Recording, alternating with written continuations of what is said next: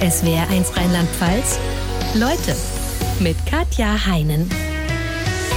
Ich begrüße ganz herzlich den deutsch-türkischen Boxprofi Ünsal Arik. Herzlich willkommen, Leute. Hallöchen, guten Morgen. Und ich sage ganz herzlich willkommen, Ruby. Sie sind nicht alleine hier im Studio. Ihr Hund ist mit dabei. Was ist das für eine Rasse? Äh, einen Malteser habe ich aus der Türkei auf der Straße gefunden. Also besser gesagt, wurde mir zugeschickt. Und sie haben ihn dann adoptiert. Also, um ihn zu beschreiben, er ist sehr klein, sehr weiß. Also das, was ich als Schoßhund bezeichnen würde. Ganz ehrlich, als ich hörte, der Boxprofi Ünsal Arik kommt zu mir ins Studio und bringt seinen Hund mit, da habe ich erstmal Angstschweiß auf der Stirn bekommen, weil ich dachte, das ist bestimmt ein Kampfhund. Sieht man mal, mit welchen krassen Vorurteilen wir durchs Leben gehen, oder? Ja, die, die Leute lachen mich alle aus, wenn sie Ruby sehen, weil sie sagen, oh mein Gott, wir haben alle so einen Rottweiler und einen Pitbull erwartet. Aber ist halt die Ruby.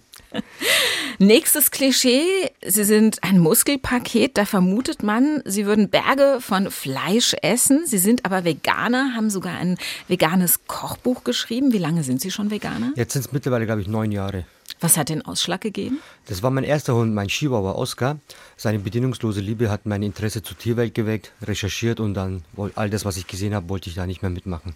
Sind Sie der einzige Boxer, der Veganer ist? Oder Nein, kennen Sie noch nur andere? eine Menge. Der bekannteste war, glaube ich, David Hay, der Schwergewichtsweltmeister, der gegen Klitschko geboxt hat. Da gibt es schon mittlerweile. Da gibt es Djokovic, dann gibt es Lewis Hamilton, also mittlerweile viele Weltklasse-Boxer Hm. oder Sportler. Ihr Hund hat heute Morgen bestimmt schon ein nicht veganes Frühstück bekommen. Haben Sie selbst schon gefrühstückt? Nein, noch nicht.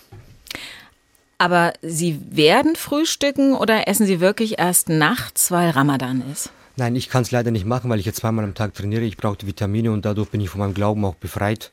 Wenn man beruflich oder aus Krankheitsgründen nicht kann, dann muss man keinen Ramadan machen. Würden Sie sich selbst als gläubigen Moslem bezeichnen? Ja, ich bin schon gläubig, aber ich hint auch, hinterfrage aber auch. Ich verfolge nicht blind, wie es die meisten machen. Wie oft wurde Ihnen die Tatsache, ein gläubiger Mensch zu sein, schon von hier lebenden Türken abgesprochen? Schon sehr oft, weil allein weil ich vegan bin, bin ich ja schon als Anti-Moslem, weil ich bin dann gegen Ramadan, was ich auch wirklich bin. Ich bin opferfest, weil ich finde, dass jedes Tier ein Recht hat zu leben. Allein deswegen hassen mich schon viele Moslems. Trifft Sie das? Nein, überhaupt nicht, weil ich versuche mit Argumenten äh, zurückzukontern und versuche die Menschen halt die Augen zu öffnen. Ist zwar sehr schwer bei radikalen Menschen, aber man muss Geduld haben. Aber klar, es sind natürlich nicht alle radikal, die hier leben, sondern Nein, die Mehrzahl Willen, ist, äh, ist das überhaupt nicht. Mm, Sie stehen aber auch im Kreuzfeuer der Kritik, weil Sie sich politisch gegen die autoritäre Politik Erdogans engagieren, ähm, der hier unter Türken viele Fans hat. Wie erklären Sie sich das? Ja, ich, ich sage immer so, ich entschuldige nicht, was meine Landsleute tun oder gemacht haben oder auch machen, aber ich kann viele verstehen, weil wir wurden hier jahrelang zweiklassig behandelt. Du bekommst keinen Job, du, wirst in der Schule sch- vom Lehrer als scheiß Türke betitelt, als drei Türken in einer Disco keine Chance, weil drei Alis, da wurde, hieß es immer, heute keine Ausländer. Man hat die Wut in sich hineingefressen und dann kommt einer, der spricht dir aus der Seele und die fühlen sich gerade mit ihm einfach angesprochen und äh, unterstützt und deswegen feiern sie ihn auch. Wir sprechen da später noch intensiver drüber, auch was Sie dazu gebracht hat, so eine kritische äh, Position zu beziehen. Sie engagieren sich heute nicht nur gegen Erdogan, sondern insgesamt für Menschenrechte, dass es keine Rolle spielen darf, wo jemand geboren ist, welche Religion er hat. Ähm, wenn ich Sie vor 20 Jahren, als Sie 23 waren, gefragt hätte, du setzt dich mal für was ein, dafür ein, dass Christen, Juden und Moslems Freunde sind, was hätten Sie da geantwortet? Ich hätte sie ausgelacht. Was haben Sie denn damals über ja, Deutsche gesagt und über Christen, Juden, Moslem? Also Christen Damals habe ich das gesagt, was mir in der Moschee beigebracht wurde. Alle Christen werden in der Hölle schmoren und alle Deutschen sind scheiße, weil ja ich nur das gesehen habe, was mit mir gemacht wurde. Aber es lag auch daran, weil ich menschlich keine Chance hatte, mich zu entwickeln, weil wir haben hier gearbeitet und machten nur vier Wochen Urlaub in der Türkei. Wir kannten nur diese eine Richtung, aber durch meinen Beruf konnte ich die Welt bereisen, habe mich menschlich entwickelt und das war dann sehr wichtig, um meine Augen zu öffnen. Boxprofi mit spannender Lebensgeschichte, der in dem Buch Allmann versus Kanake der Kampf gegen Deutsche, Türken und mich selbst festgehalten hat. Heute engagieren Sie sich für Demokratie und Menschenrechte, dafür, dass es keinen Unterschied machen darf, ob jemand Christ, Jude oder Moslem ist. Etwas, was für Sie früher unvorstellbar war. Da war ganz klar, Christen und Juden sind die Feinde. Wieso war das so klar für Sie? Ja, es gab eine Gehirnwäsche. Also es gab ja in, in den deutschen Schulen auch einen Türkischunterricht einmal die Woche von Lehrern, die aus der Türkei kamen. Die haben uns halt einseitige Videos gezeigt oder auch die Geschichte einseitig erzählt. Das wurde richtig eingeprägt. Dann gehst du in die Moschee, da erzählt der Imam dir, alle Christen kommen in die, in die Hölle. Und als Kind speicherst du sowas. Und dann passiert draußen eine Aktion, dass die Sache bestätigt, dass die Deutschen mit dir scheiße umgehen. Und dann sagst du, okay, die haben recht, die Deutschen sind scheiße, die Christen sind scheiße, wir müssen uns zusammenhalten. Ab wann hat sich das geändert? Wann hat der Sinneswandel bei Ihnen eingesetzt? Ja, bei mir dank meinem Beruf, ich hatte halt Glück, äh, dass ich durchs Boxen die Welt bereisen könnte, Afrika, Amerika, ich habe halt die Welt gesehen und dann konnte ich mich menschlich entwickeln. Und die menschliche Entwicklung war für mich wichtig, um zu sehen, dass das, was die mir erzählt haben, einfach nicht richtig ist. Es gab ein einschneidendes Erlebnis in Ghana.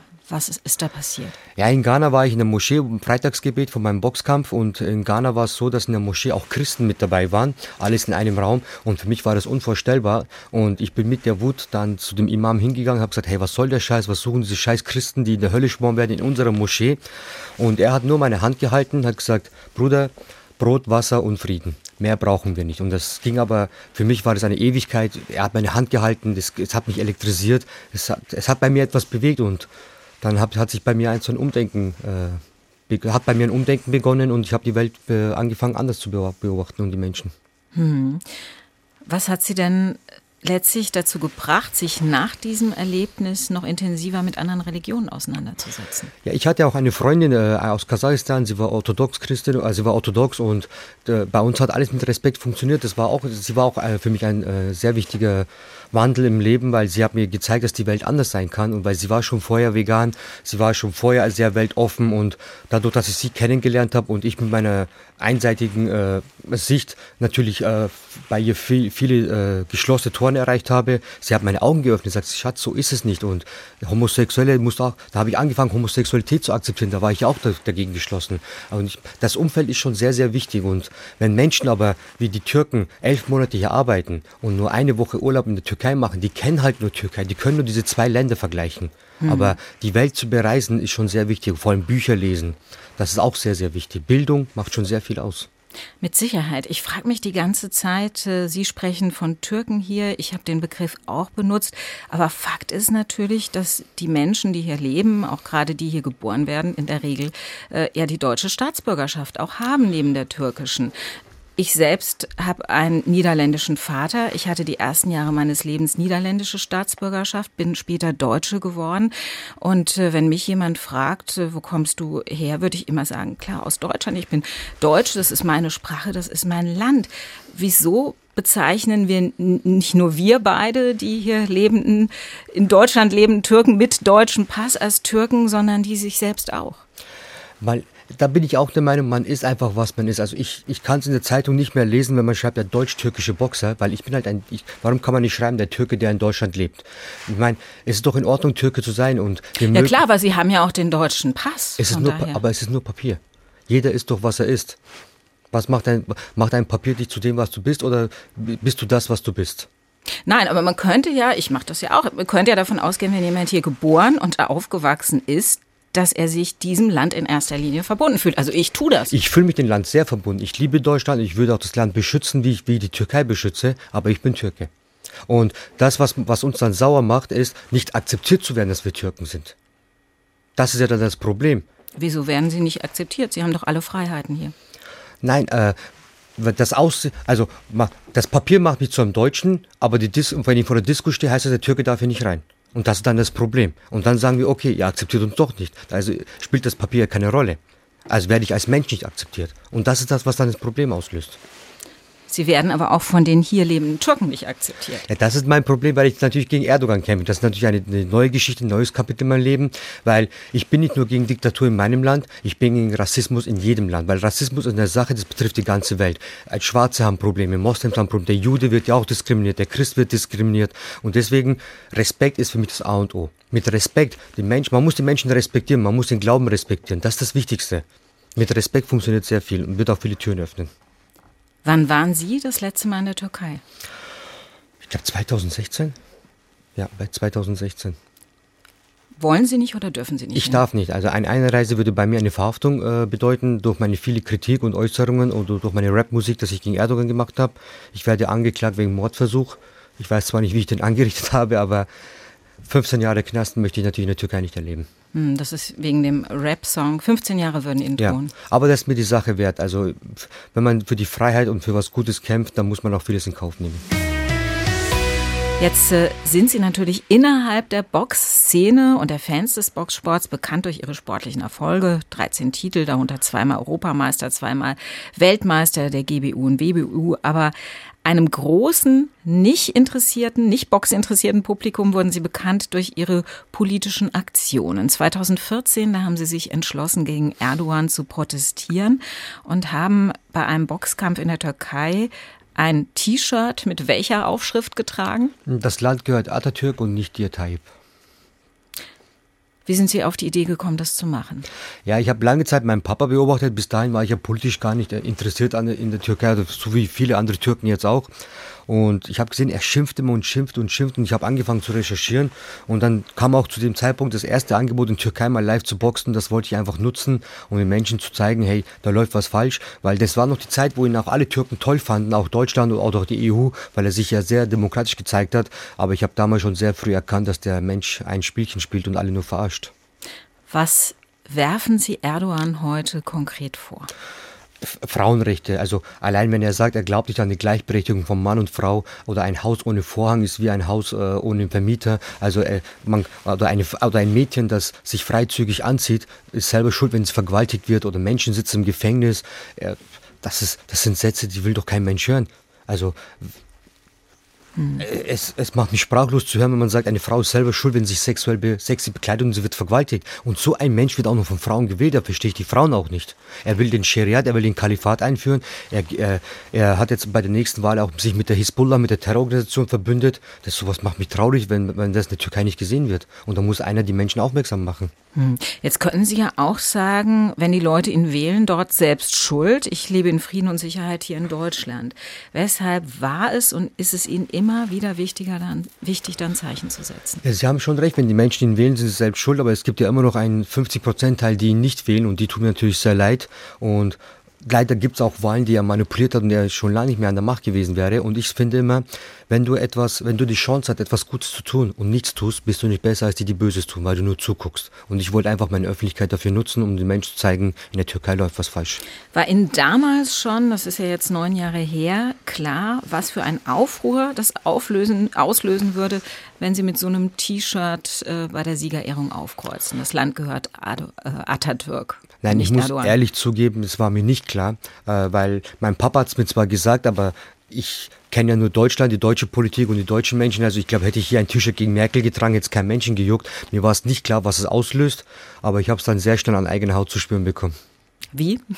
Ja, der Hass, die Beleidigungen, Morddrohungen, mein, mein Instagram, also mein Facebook war damals bei 500 Follower, dann waren es über Nacht bei 30.000, aber waren auch vielleicht 100.000 Nachrichten über Postfach, wir werden dich umbringen, du Hurensohn, du Missgeburt, du bist kein Scheiß, du bist ein Scheißtürke, du bist ein Haushund der Deutschen, so hat das Ganze begonnen.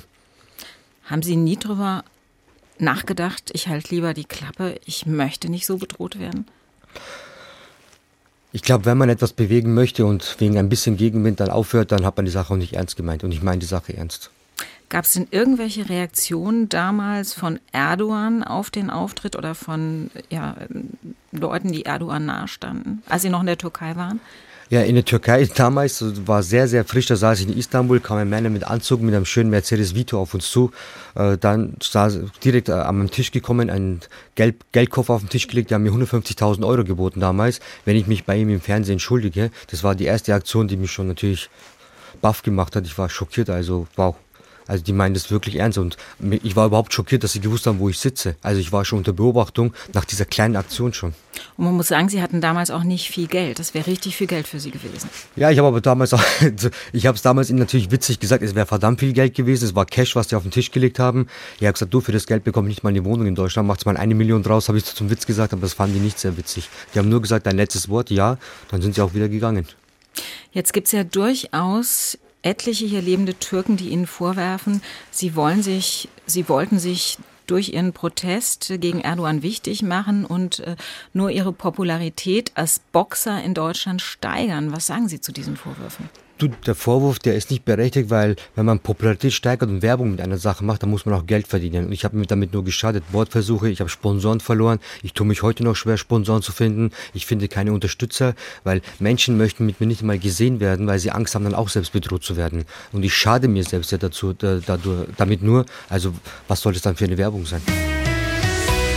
Sie leben heute in Berlin.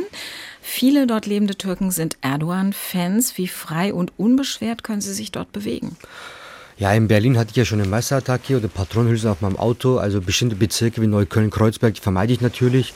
Und öffentliche Auftritte mache ich natürlich nur mit Securities. Mhm. Was war die heftigste Bedrohung, die Sie erlebt haben? Ja, die Messerattacke. Da, als ich blutig nach Hause kam, ich war Gasse mit meinem Hund, da wurde ich von hinten angegriffen, dann ein Schlitz auf dem Bauch und dann sind sie schnell weggelaufen. Also das war schon, da habe ich den Tod schon kurz vor, kurz in die Augen gesehen. Und ansonsten werden sie einfach äh, ja, angegangen, verbal angegangen? Ach, die Blicke, die Beleidigungen und so, ja, solche, solche Sachen bekomme ich noch mit. Aber was dann natürlich sehr schlimm war, auf Instagram hatte ich ein Foto bekommen äh, mit einer Waffe genau vor meiner Haustür mit der Hausnummer. Und damals kam es auch dann zum Polizeischutz. Da, mhm. da, wussten sie auch schon, wo ich wohne und haben auch die Adresse gewechselt. Ist aber letztlich zum Glück nichts ja, passiert. Nein, zum Glück nicht. Wenn jemand sie verbal angeht, was sagen die dann zu Ihnen zum Beispiel? Ach, angefangen von der Mutter, was natürlich bei uns Türken sehr üblich ist, immer die Mutter beleidigen, weil ihre eigenen Mütter sind ja heilig, aber andere nicht. Schubser, dann du, Haustür, du Haustürke, Schoßhund der Deutschen, du scheiß Deutscher. Immer dasselbe, aber ich, ich lache da nur noch drüber. Ich, ich drehe mich meistens gar nicht mehr um, das macht sie noch aggressiver. Aber Sie sind ja Boxer. Das heißt, Sie könnten denen ganz einfach eine auf die Nase hauen. Sie wären mit großer Wahrscheinlichkeit stärker als die. Sind Sie da nie in Versuchung? Also manchmal denke ich mir, hätte ich gerne den Ünzal wieder vor, vor zehn Jahren, der mal einen so richtig verprügelt als Zeichen für alle, aber dann würde ich ja genau das Gegenteil machen. Ich möchte ja ein gutes Beispiel sein, ein gutes Vorbild und manchmal merke ich auch, wie ich einen zum Nachdenken bringe, bringe oder ihn kurz bloßstelle, weil ich ja nichts mache. Und das bringt ihn dann zum Nachdenken. Und das ist doch auch schön. Dann erreicht man noch viel mehr damit. Also Sie haben die Hoffnung, damit was erreichen zu können. Man kann bei jedem Menschen was erreichen. Wenn man auch nur einen gewinnt, ist auch gut.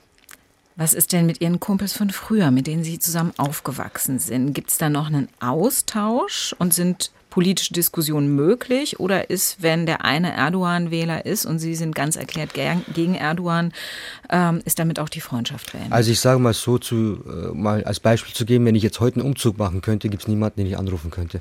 Ich habe keine Freunde mehr. Von früher? Nein, gar nichts mehr.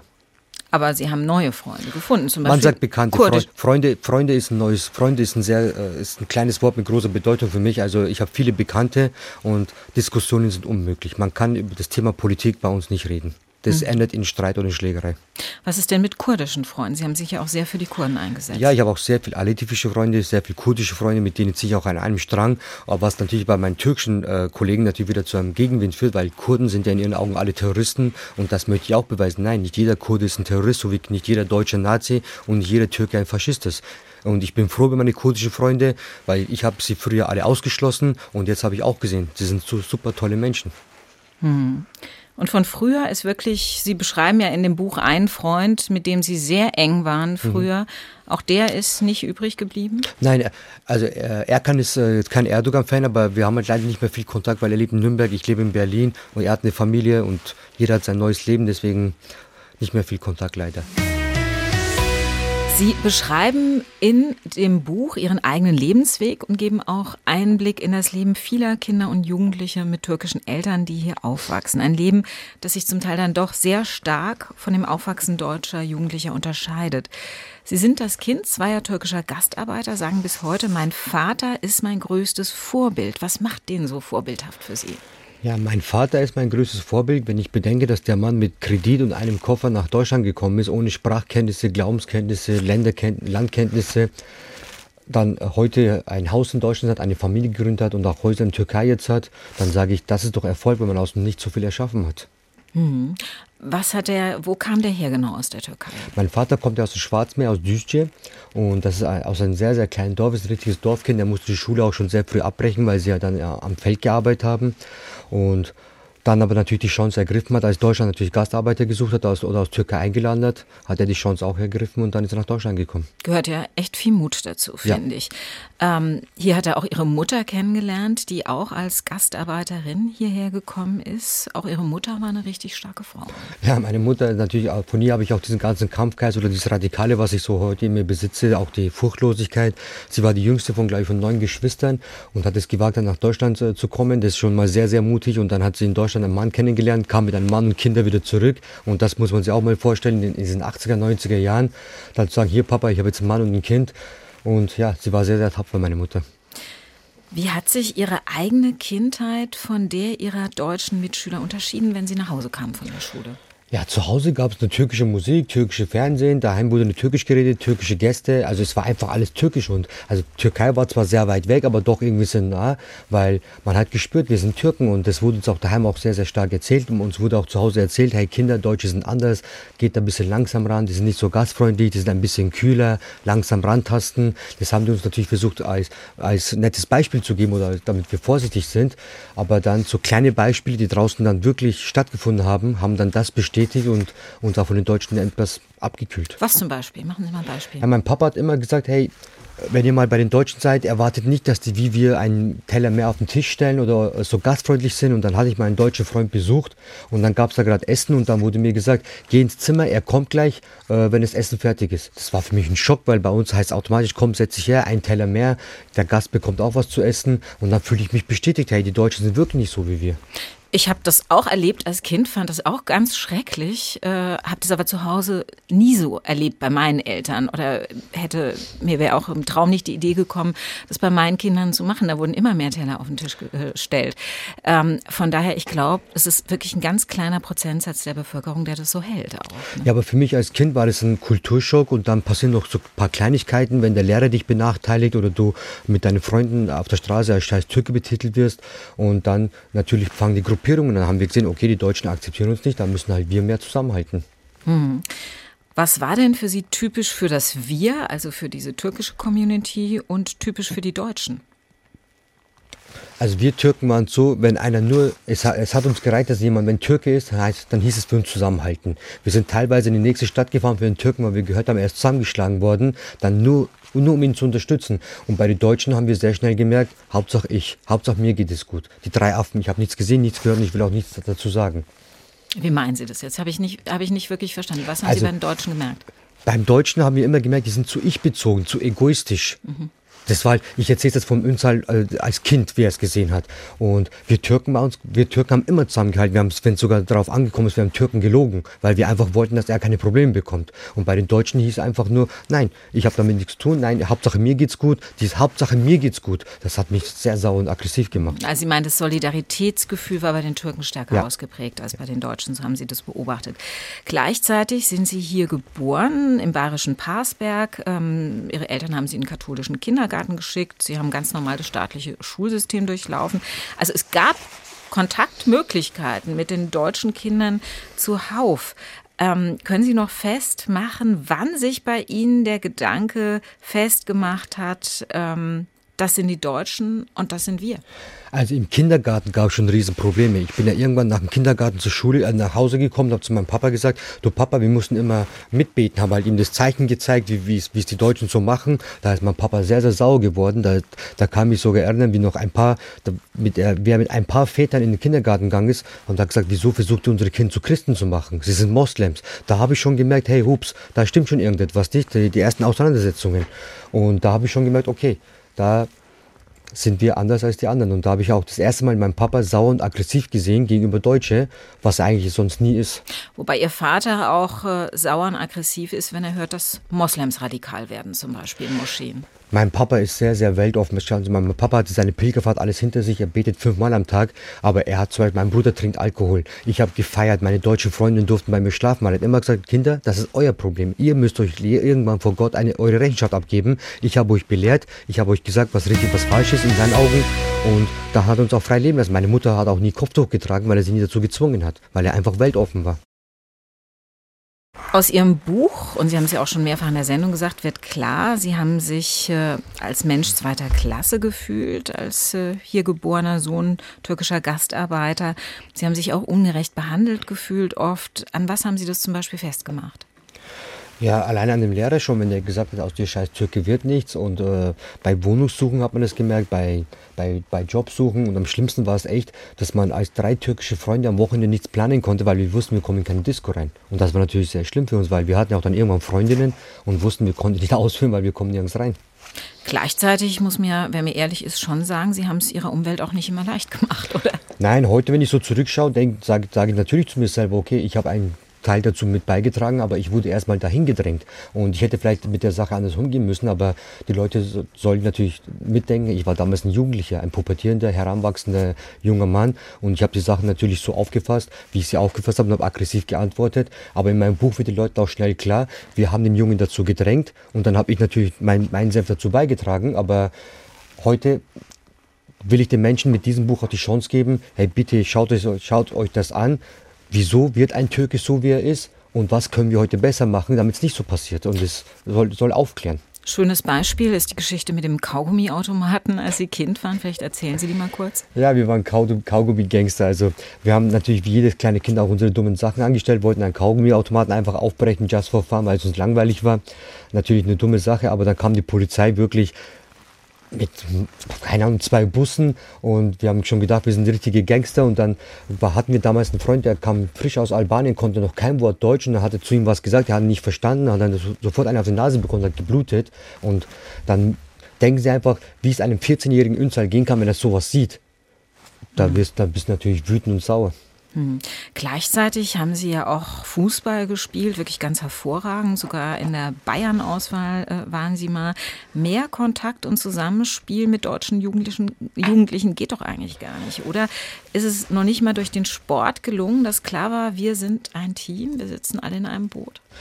Ja, bei dem Sport hab, äh, hatte ich die Chance, durch mein Können, durch mein Talent natürlich äh, mich zu beweisen, mich durchzusetzen. Aber auch dort wurde, wurde, mir auch schnell klar, ich musste immer besser, zweimal so gut sein wie mein Gegner, wie mein Konkurrent, damit ich auch den Stammplatz bekomme. Weil auch dort hast du schnell zu spüren bekommen, du bist ein Türke, du bist da nicht gern erwünscht. Du hast in der Bayernauswahl schon draußen die Eltern gesehen, die mit den Eltern schon mit dem Trainer was besprochen haben, die ihn zum Essen eingeladen haben. Und unsere Eltern waren halt nicht dabei, weil die waren halt arbeiten und konnten nicht so gut Deutsch. Mhm. Was haben Sie denn über die Deutschen erzählt, wenn Sie in der Türkei äh, jedes Jahr in Urlaub waren? Wissen Sie, das, das ist immer das, äh, da muss ich immer drüber lachen, wenn wir in der Türkei Urlaub gemacht haben, loben wir die Deutschen. Hey, Deutschland ist so sauber, da schmeißt du einen Becher auf den Boden, zehn Minuten später ist der weg, weil sie top organisiert sind. Deutschen kann man vertrauen, Deutsche sind ehrlich, Deutsche sind zuverlässig, Deutsche sind immer pünktlich. Dort loben wir sie immer. Also da ist es dann plötzlich das Heimatland in Anführungsstrichen. Ja, da, da wollen wir, weil wir dann dort polarisieren möchten, wie gut es uns ja da unten geht, weil wir den Leuten da nicht zeigen möchten, dass wir vielleicht Toiletten putzen oder Straßen kehren. Und weil dann fahren wir auch mit den schönsten Autos darunter. Da ist der Euro und der, der damals die deutsche Mark sehr viel wert gewesen. Da war es zum Angeben sehr schön. Sie haben erzählt, ähm, Zusätzlich wurden sie polarisiert oder aufgewiegelt ähm, äh, durch einen türkischen Sprachlehrer, der in der deutschen Schule Muttersprache Unterricht geben sollte und aus der Türkei eingeflogen war, durch ja, ähm, Freitagsgebete in Moscheen, in denen Dinge gepredigt wurden, die ja auch aufwiegelnd waren, ja, die äh, nicht sehr demokratisch ähm, waren. Glaubensfreiheit ist ein hohes Gut. Gleichzeitig kann sowas eigentlich keiner wollen. Sind wir Deutschen vielleicht einfach zu tolerant, was sowas betrifft? Die Deutschen machen einen Fehler. Die Deutschen sollten wieder mehr anfangen, in die Zukunft zu investieren. Die Zukunft sind die Kinder. Und äh, wir, das weil die Schulen, also die Klassen werden immer größer, die Lehrer immer schlechter, viele Menschen, also und die Lehrer gibt es auch nicht mehr sehr viele oder Lehrerinnen.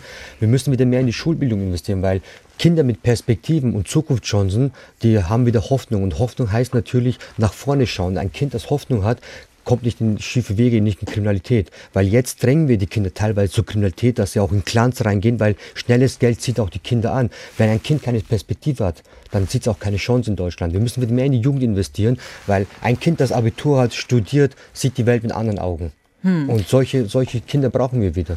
Dann fühlen sie, dann fühlt sich keiner als Deutscher oder Türke oder Araber, weil Studenten, Abiturienten oder Gleich, Gleichberechtigung, das, das fügt doch zusammen. Meine Frage ging aber nochmal in eine andere Richtung. Wenn ich in einer Moschee bin in Deutschland ja. und es werden Dinge gepredigt wie, was weiß ich, die Deutschen sind Hunde oder die Christen sind Hunde und es wird da polarisiert. Es werden Dinge gepredigt, die gegen die Werte unseres Grundgesetzes verstoßen. Das kann ja eigentlich keiner wollen. Wie können wir das verhindern? Sind wir Deutsche vielleicht einfach zu tolerant, dass wir sowas hinnehmen? Schlimm war schon allein mit dem Lehrer, wo sie gesagt haben, der uns einseitige äh, Filme gezeigt hat, wie zum Beispiel nur ein guter Kurde ist ein, nur ein toter Kurde ist ein guter Kurde. Dann gehst du in die Moschee, natürlich hörst du, dass alle Christen in der Hölle schmoren werden. Man muss natürlich vielleicht als Deutscher da ein bisschen ein Auge mehr drauf werfen, weil das sind auch Gefahren, da werden Gehirnwäsche verpasst, die man bei Kindern nicht mehr rausbekommt, ja. Wie würden Sie das verhindern? Ich bin kein Politiker und ich will auch zum Glück und ich will auch keiner werden. Lassen Sie uns mal darüber sprechen, wie es Ihnen nach der Schule ergangen ist. Sie haben erstmal in einem Klamottenshop gejobbt, sind dann durch Ihr Verkaufstalent entdeckt worden, haben in einer IT-Firma gearbeitet und haben dann als Versicherungsvertreter gearbeitet und richtig viel Geld verdient, wurden sogar Filialleiter, bis Sie irgendwann gesagt haben, ich halte es nicht mehr aus und den Job geschmissen haben. Woran lag's? Ja, den Job habe ich geschmissen, nicht nur, weil ich bei der Allianz Probleme hatte, da lief es mir sehr gut, da habe ich ja gutes Geld verdient. Ich hatte ja damals äh, die Geburt meiner Tochter, den Streit wegen der Unterhaltszahlung oder den Sorgerechtsstreit. Damit bin ich nicht klargekommen, weil unsere türkischen Kultur habe ich gedacht, wie, ich sehe mein Kind nur alle zwei Wochen soll dafür bezahlen. Das hat mich damals krank, verrückt gemacht. Dann wurde mir auch vorgeworfen, Fluchtgefahr mit dem Kind nach Türkei. Deswegen habe ich kein Sorgerecht bekommen. Das hat mich sehr depressiv gemacht. Mit der Depression habe ich mit Drogen angefangen und dann bin ich nach Berlin geflüchtet. Hm. Als Sie nach Berlin gegangen sind 2009, da sagen Sie, Sie haben Drogen genommen. Was haben Sie genommen? Ich habe Speed genommen, ich habe Koks genommen, alles, was man damals auf der Straße gefunden hat, aber nicht, weil, weil ich das so toll fand, sondern auf der Straße, wenn du schläfst, damit du nicht hungerst, damit es ja nicht kalt wird. Viele greifen dazu Alkohol, ich habe zu Drogen gegriffen und habe auch in Berlin dann sehr schnell äh, Clanfamilien mit kennengelernt, für die ich dann Taten vollbracht habe, wie zum Beispiel Autounfälle oder Juwelierläden eingebrochen, die natürlich geplant waren für Versicherungsbetrügereien. Und da habe ich dann sehr, sehr viel Geld dafür bekommen. Mhm. Und von dem Geld haben Sie gelebt, was Sie da bekommen haben, weil sonst haben Sie ja nichts verdient. Ja, damals. ich glaube, als Obdachloser war ich sehr reich. Ich habe für so einen Autounfall teilweise 2000 Euro bekommen, für so einen Juwelierladen haben wir 5000 Euro bekommen. Also Autounfall heißt, Sie sind in irgendwelche Autos reingefahren? Genau, man holt sich von Euro kein Auto, also der wird für dich geholt, dann fährst du in, in sein Mercedes oder Ferrari rein. Äh, die haben natürlich einen Gutachter, mit dem sie natürlich auch gut befreundet sind, dann wird das Auto für Totalschaden erklärt. Sie bekommen ihr Geld und lassen das Auto für billiges Geld reparieren und haben dann ein nagelneues Auto umsonst bekommen. Ich frage mich gerade, diese, diese arabischen Clans gibt es ja nach wie vor in, in Berlin. Ja. Was die sagen, wenn sie sowas im Radio zum Beispiel erzählen und öffentlich machen, deren Geschäftsmodell, bedrohen die sie nicht? Mein Glaube sagt Lügt nicht und die sind ja auch sehr gläubige Moslems, also ich denke mal, die werden das verstehen. Das glaube ich nun wiederum nicht, dass sie es verstehen. Ähm, Sie haben richtig obdachlos unter der Brücke geschlafen oder wo haben Sie übernachtet? Also die erste Zeit natürlich Brücke, dann natürlich äh, Plätze, die man so gefunden hat, oder auch in äh, geschlossenen Fabriken, die vielleicht so in Ruin waren, äh, Baustellen. Dann hat man irgendwann Freunde kennengelernt, hat mal da und dort übernachtet. Dann bis ich mal eine Boxhalle entdeckt habe, wo natürlich die ganze Boxgeschichte angefangen hat. Dann, die haben mich dann eingekleidet, ernährt und dann konnte ich auch dort mal schlafen. Also Sie sind an, an einer Box, an der Boxhalle vorbeigelaufen, haben Licht gesehen und das hat Sie magisch angezogen. Sie haben aber zu dem Zeitpunkt schon schon geboxt, ne? Ich, ich, hatte Amateurkämpfe, aber ich hatte auch eine ostbayerische Meisterschaft gewonnen. Ich war nicht sehr talentiert, aber ich hatte halt Herz und einen guten Schlag. Aber dann habe ich mit Boxen schon lange aufgehört gehabt, fast ein Jahr nichts mehr gemacht, weil wie gesagt, es war ein Amateur und ich habe da keine Perspektive gesehen und auch nicht gewusst, dass man da so Profi werden kann und richtig Geld verdienen kann, wie, wie ich es im Fußball gemacht habe. Dann eines Nachts hoffnungslos spazieren gegangen, eine Boxhalle entdeckt. Ich, sah so Bilder von Mohammed Ali und von einem türkischen Boxer wie Oktay Urtal, den ich damals sehr bewundert hatte, schon im Fernsehen gesehen habe. Die dachte, ich bin ein Einbrecher. Dann kamen die raus, längere Reihe, wollten fast schlägern. Und dann kam ich natürlich zum Reden, habe ihnen alles erklärt, wer ich bin, warum ich da reingeschaut habe. Und dann kam eins nach dem anderen. Dann haben die ihnen eine Chance gegeben. Da haben die mir eine Chance gegeben, habe dort trainiert, dann gab es einen Herrn Schentürk, ein super, super Mensch, der hat gesagt, Junge, du kannst nicht gut boxen, du hast auch keine Technik, aber du hast einen rechten Hammer, dem, aus dem musst du was machen. Und so hat das Ganze angefangen. Hm. Jetzt äh, muss man ja wissen, Boxen ist ein durchaus teurer Sport. Was muss man ähm, für so einen Boxkampf im Schnitt als Teilnahmegebühr zahlen? Also wenn man jetzt natürlich äh, Karriere macht, selbst für einen Titelkampf, wenn man den Gegner herausfordert, der nach Deutschland reisen muss, die Flugtickets bezahlen, du musst den Verband bezahlen, die Flugtickets, der Ringrichter, Sportrichter, äh, den Kampfrichter, also drei Punktrichter, dann den Ringrichter, die können von überall herkommen, Mexiko, Belgien, Gott weiß, wohin der Verband herschickt, dann den Gürtel bezahlen bis zu 8000 Dollar, also mit Gage, allem drum und dran, mit, der, mit eigener Vorbereitung kann man schon mit 100.000 Euro rechnen. Hm, Wahnsinn. Wenn es ein ganz großer Kampf ist, ja. Wie haben Sie denn Ihre Kämpfe finanziert? Ja, am Anfang, wo ich natürlich noch keinen Namen hatte, gab es meine verrückte Zeit für meinen ersten Titelkampf. Gab es null Sponsoren. Ich hatte noch keinen Namen. Natürlich verständlich, dass da noch keiner in dich Geld investieren möchte. Habe ich durch eine, eine russische Mafia, musste ich für sie Koks transportieren von Regensburg nach Frankfurt. Drei Kilogramm. Das war, glaube ich, meine schlimmste Autofahrt, die ich in meinem Leben gemacht habe. Hm. Und davon haben Sie ihre Kämpfe finanziert? Ja, die haben mir da fünf, das war nur der eine Kampf, da haben die mir 15.000 Cash gegeben. Natürlich heute, wenn man rückblickt, äh, eine riesenscheiß Aktion, was ich gemacht habe. Ich war blind, ich wollte meine Karriere machen, weil ich wollte ja, ich wollte auch meinen Namen machen, ich wollte damit Geld verdienen. Und dann wurde meine schlechte Lage, dass ich alleingelassen wurde, auch durch solchen Leuten ausgenutzt. Wie schwer ist es für Sie, Sponsoren zu finden? Ja, jetzt, wo ich Erfolg habe, ist es schwer mit meinem politischen äh, Engagement. Die Deutschen möchten mit mir nichts tun haben, weil die eh sagen, hey, wir möchten da, wir haben Angst, äh, mit dir gesehen zu werden. Die Türken sagen, hey, wir haben Familie in Türkei, wir möchten mit dir nicht gesehen werden. Deswegen, also das Schlimmste ist ja, vergessen Sie mal alle, die mit mir Angst haben, die Angst vor mir haben oder mit mir gesehen zu werden. Das Schlimmste ist, dass sie mich alle loben. Hey, Menschen wie dich brauchen wir. Bitte mach so weiter, weil genau Leute wie du, wir, die können uns äh, retten. Und dann, aber Zusammenarbeit, nein, danke.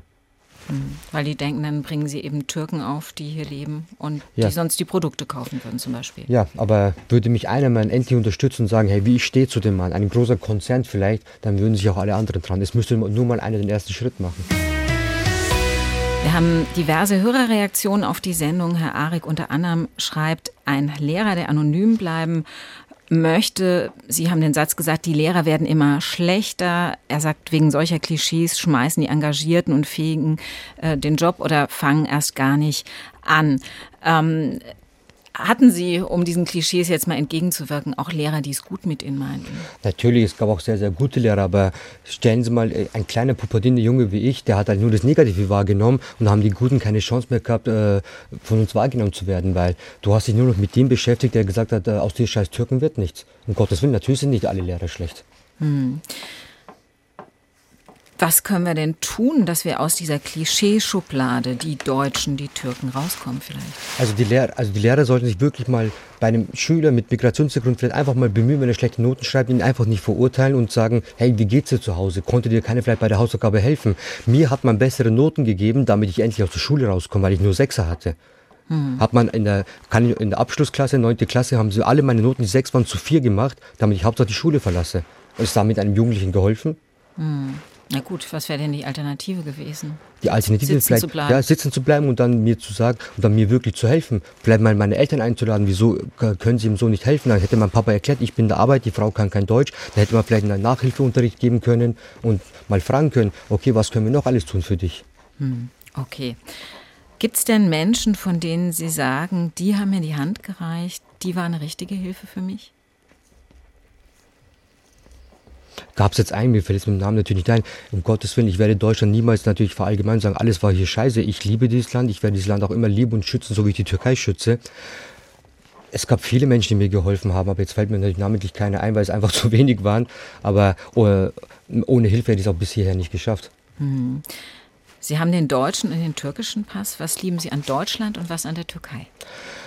Den, also was ich von den Deutschen natürlich äh, habe, ist meine Pünktlichkeit, meine Genauigkeit. Ich bin sehr, sehr penibel, wie, wirklich wie ein Deutscher. Da, dafür danke ich den Deutschen auch. Aber was wir Türken, wir Türken sind schrill, wir sind verrückt, wir sind risikofreudig, wir feiern extremer, äh, wir kunterbunter. Und ich würde mir einfach wünschen, dass wir diese zwei Sachen vermischen und das Beste daraus machen, ohne dass wir versuchen, den anderen zu verändern. Hm. Jetzt sind in der Türkei bald Wahlen. Wie groß ist Ihre Hoffnung, demnächst wieder in die Türkei einreisen zu dürfen, sprich, dass Erdogan abgewählt wird? Meine Hoffnung ist groß, aber man darf einen Gegner seit 20 Jahren an der Macht nicht unterschätzen. Man muss auf alles äh, gefasst sein. Ich befürchte, so wie viele natürlich politischen Kontakte, die ich in der Türkei habe, mir mitgeteilt haben, die, den Bürgerkrieg oder Unruhen, die er anstiften wird, damit er die Wahl verschieben kann. Wo würden Sie denn in die Türkei hinreisen, wenn Sie wieder einreisen dürften? als erster zum Grab meiner Mutter, die ich seit Jahren nicht besuchen kann. Ünsal Arik, ich wünsche Ihnen das sehr. Ich bedanke mich für das spannende Gespräch. Am Ende der Sendung gibt es immer ein Dankeschön für unseren Gast. Und weil Sie zu zweit gekommen sind, gibt es etwas, woran sowohl Ruby, Ihr Hund, als auch Sie Freude haben. Ich gebe Ihnen das gleich rüber. Das Buch Intelligenzspiele und Denksport für Hunde mit 100 Übungen, die Sie mit Ruby machen können. Oh, Danach wird Ruby ein Hunde-IQ von 150 haben und eine Packung Leckerlis gibt es noch extra hinzu. Danke, Dankeschön. dass Sie hier waren und alles Gute. SWR 1 Rheinland-Pfalz Leute, jede Woche neu auf swr1.de, in der SWR1 App und überall, wo es Podcasts gibt.